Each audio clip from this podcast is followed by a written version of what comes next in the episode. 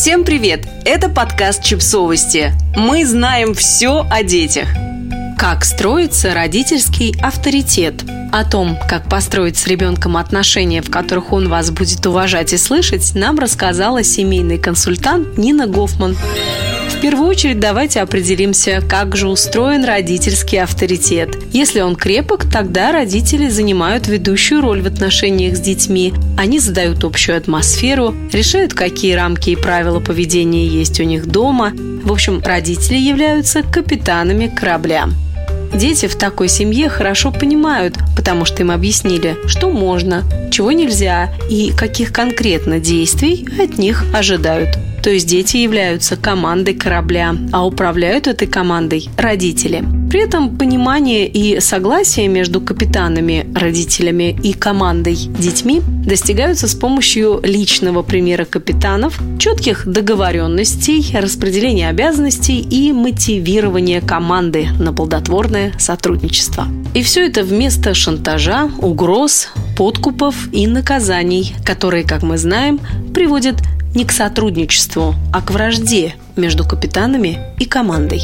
Почему я привела в пример все эти ужасные вещи? Подкуп, шантаж и прочее. Да потому что мы с вами, дорогие родители, используем все эти техники каждый день. И не по одному разу. Это не критика, это факт. Мы хотим, чтобы все было хорошо, чтобы они слушались, чтобы было тихо, хоть иногда но мы не всегда знаем, как этого добиться, и потому часто автоматически используем тот арсенал, который получили от своих взрослых, родителей, дедушек, бабушек, учителей в школе, тренеров и прочих. Но все эти примеры уже не работают, жизнь не стоит на месте, нам нужны новые воспитательные модели. Так вот, гибкий родительский авторитет – это и есть новая модель. Она непроста в использовании, требует много внимания – сосредоточенности и последовательности, но результат гарантирован. Три кита, на которых держится корабль родительского авторитета. Первый. Родители понимают, что ответственные взрослые – это они. Это значит, что взрослые с детьми не спорят. Безусловно, это не означает, что между детьми и родителями не может быть диалога. Наоборот, он обязателен, но диалог – это не спор. Также мы на них не обижаемся. Когда взрослый обижается на ребенка, он становится не капитаном, а обиженным юнгой, которого заставили дежурить в неурочное время. Диалог в таком состоянии невозможен. Если мы обижены, то мы захотим ответить обидчику, отомстить ему или просто надуться и пойти поплакать. Даже если это наш собственный ребенок, да, когда мы обижаемся, мы эмоционально возвращаемся в свое детское состояние и не можем реагировать соответственно своему нынешнему возрасту, статусу и опыту. Второй. Родители понимают и учитывают потребности ребенка. Потребности – это не «я хочу», «не хочу», а то, что ребенку необходимо. Мы довольно неплохо знаем, что им нужно есть, когда спать, что надеть. При этом в их эмоциональных потребностях мы разбираемся не очень-то, и понятно почему. В детстве нас самих не научили разговаривать о чувствах. Для того, чтобы их понимать, есть две возможные стратегии. Или вспомнить себя ребенком и попытаться влезть в их шкуру в конкретной ситуации, или представить себя в аналогичной, но уже взрослой ситуации. Вариант один. Вспомнить себя в детстве. Вот э, приходит к ребенку в гости друг и хочет играть во все его игрушки. А ваш, жадина, делиться не желает. Он не знает, чего ожидать от гостя. Тот ведь может забрать любимую игрушку домой или чего доброго сломать. И вообще, чего он здесь все трогает? Это же моя территория.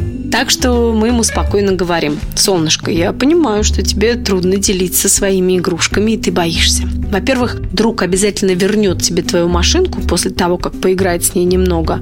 И давай попросим его быть с ней аккуратным и не бросать на пол. И знаешь, когда приходят гости, мы же их угощаем чаем. Так вот, ты как будто немного угощаешь гостя твоими игрушками. Чувствуете разницу? Вариант 2. Перед тем, как сказать ему «отдай игрушку, надо делиться», вы пытаетесь представить себе своего приятеля, который пришел в гости и просит покататься на вашей новой машине несколько дней. Представили свою реакцию? Захотите, чтобы вам кто-то сказал «ну что ты жадничаешь, надо же делиться»? Третий. Родители принимают, ну ладно, стараются принять своего ребенка таким, какой он есть.